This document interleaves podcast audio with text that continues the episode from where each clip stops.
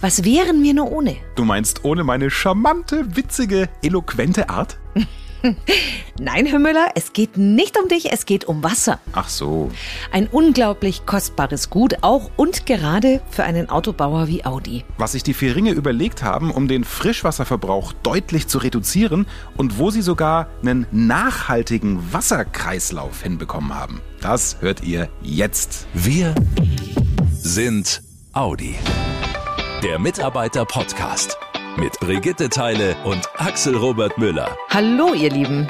Willkommen zu einer neuen Folge hier im Mitarbeiter-Podcast, mit der wir direkt anschließen an unsere kleine Recycling-Serie. Da haben wir euch ja schon viele Bereiche vorgestellt, in denen Audi Ressourcen schont. Und diesmal geht es eben um Wasser, konkret ums Wassersparen. Mhm. Wie wichtig das ist, das haben wir alle in diesem Sommer gesehen, beziehungsweise sehen es ja noch. Waldbrände, ausgetrocknete Flussbetten, dürre Pflanzen im Garten und auf dem Feld und dazu die unglaubliche Hitze.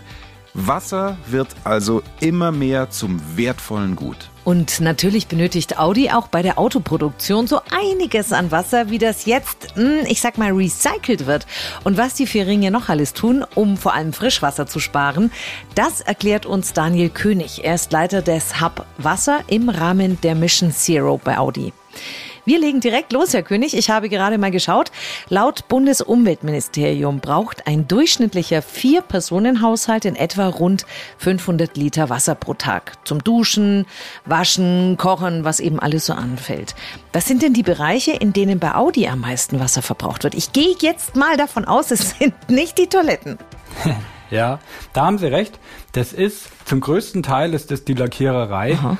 die also wenn wir in Ingolstadt mal schauen, wir haben letztes Jahr einen Wasserverbrauch gehabt von ungefähr 1,2 Millionen Kubikmeter. Okay. Und ein Drittel braucht ungefähr der Lack. Okay. Jetzt haben wir in anderen Podcast-Folgen schon gehört, es geht oft gar nicht darum, dass sie gar keine Rohstoffe verwenden, sondern vielmehr, dass ein Kreislauf entsteht. Also aus alt mal neu, dass der Abfall wieder verwendet wird, einfach um Ressourcen zu sparen. Was hat Audi denn in den letzten Wochen, Monaten und Jahren gemacht, um den Wasserverbrauch zu reduzieren? Also da ist einiges passiert, das kann man ganz klar sagen. Vor allem Audi Mexico ist seit 2019 vollständig abwasserfrei. Mhm. Das funktioniert nur durch die, die konsequente Nutzung vom Recyclingwasser.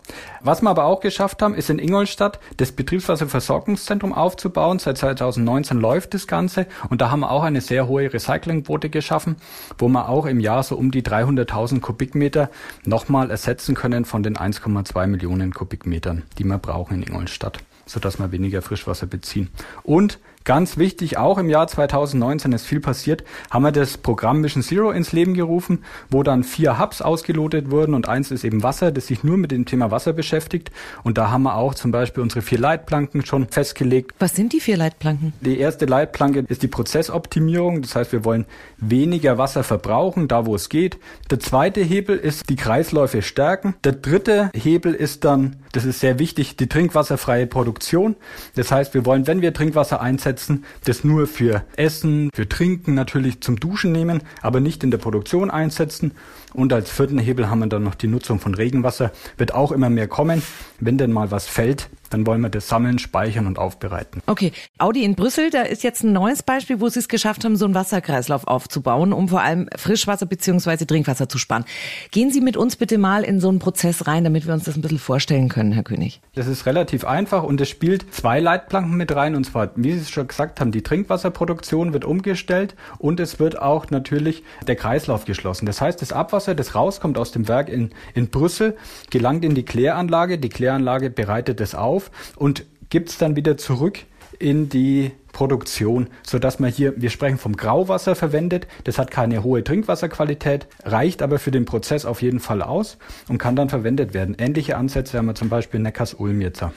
Dann haben Sie das Beispiel Regenwasser genannt. Da können wir, glaube ich, nochmal zurück nach äh, Mexiko gehen, weil Sie da, wenn ich richtig informiert bin, ein äh, Regenwasserreservoir haben. Ja, also Mexiko ist Wahnsinn. Die haben ein 240.000 Kubikmeter großes Regenwasserreservoir.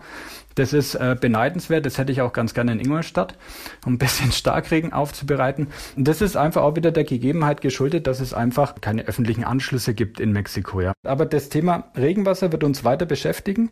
Da wollen wir in Ingolstadt auch mehr Rückhalteflächen schaffen. Auch Neckars-Ulm ist dran und jetzt auch mit, mit Blick auf Klimawandel. Wir werden wissen, dass in den nächsten Jahren der Durchschnittsregenfall wird ähnlich bleiben wie in den Jahren davor. Wir werden in Ingolstadt 600 und 700 Liter pro Quadratmeter haben jedes Jahr. Das wird passen. Das Problem ist nur, wir haben relativ lange Dürrezeiten und dann heftige Starkregen. Und um das zu puffern, brauche ich einfach viel Speicher. Das ist einfach so. Ich versuche natürlich ökologisch nachhaltig zu versickern, wo es geht, aber bei großen verbauten Flächen, wie wir sie in Neckars-Ulm, Ingolstadt, Brüssel haben, brauche ich viele Rückhaltebecken sind wir aber auch dran und das machen wir in Mission Zero, ja. Sehr spannend das alles und mehr Infos zu den Niederschlagsmengen gibt's auch für andere Orte auf bayern.de.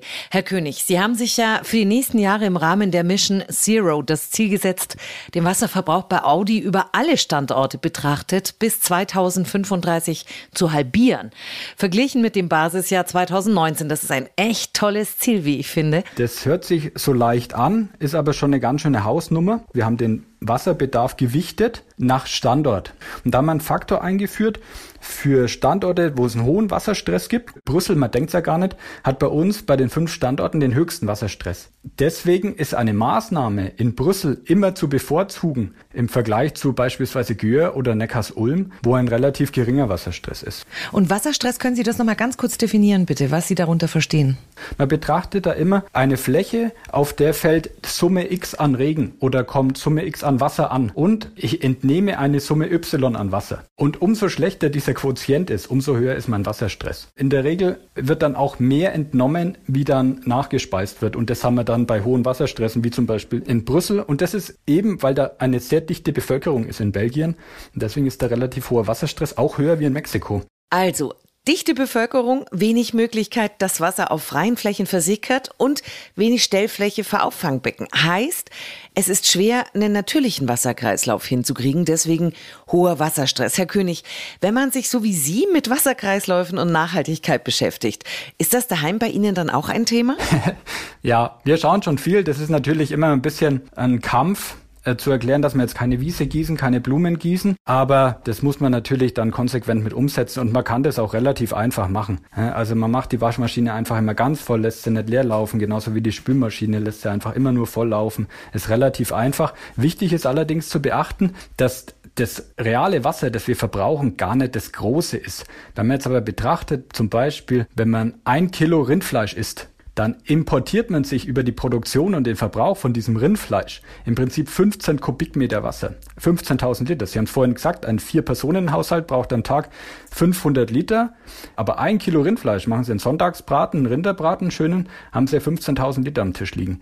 Das ist Wahnsinn. Und wenn Sie das vergleichen dann mit Blumenkohl oder sowas, ja gut, ich mag auch nicht jeden Tag Blumenkohl essen, ist schon klar, aber viel, viel weniger. Und werden wir jetzt aber dann auch im Rahmen von unserer Umweltwoche, die ja dann von 26. bis 30. September stattfindet, gibt's auch wieder ein paar Themen zum Wasser und da möchte ich jetzt dann auch noch mal ein bisschen beleuchten. Wer Lust hat, kann dann auch gerne mal zuhören.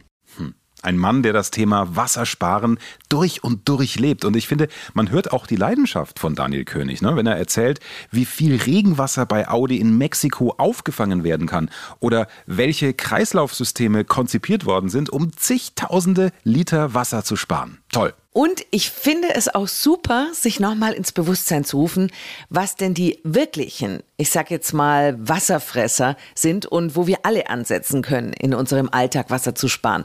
Bei waterfootprint.org findet ihr neben dem angesprochenen Fleisch noch andere Beispiele, wie viel Wasser in einzelnen Lebensmitteln steckt. Ihr findet das Thema Wassersparen genauso spannend wie wir? Dann gibt es für euch auch im Audi MyNet und im Audi Media Center noch mehr Infos. Einfach mal das Stichwort Wasserkreislauf eingeben. Wasserkreislauf. Ja? Da findet ihr dann alles zur Mission Zero von Audi und auch zum Wasserkreislaufprojekt in Brüssel.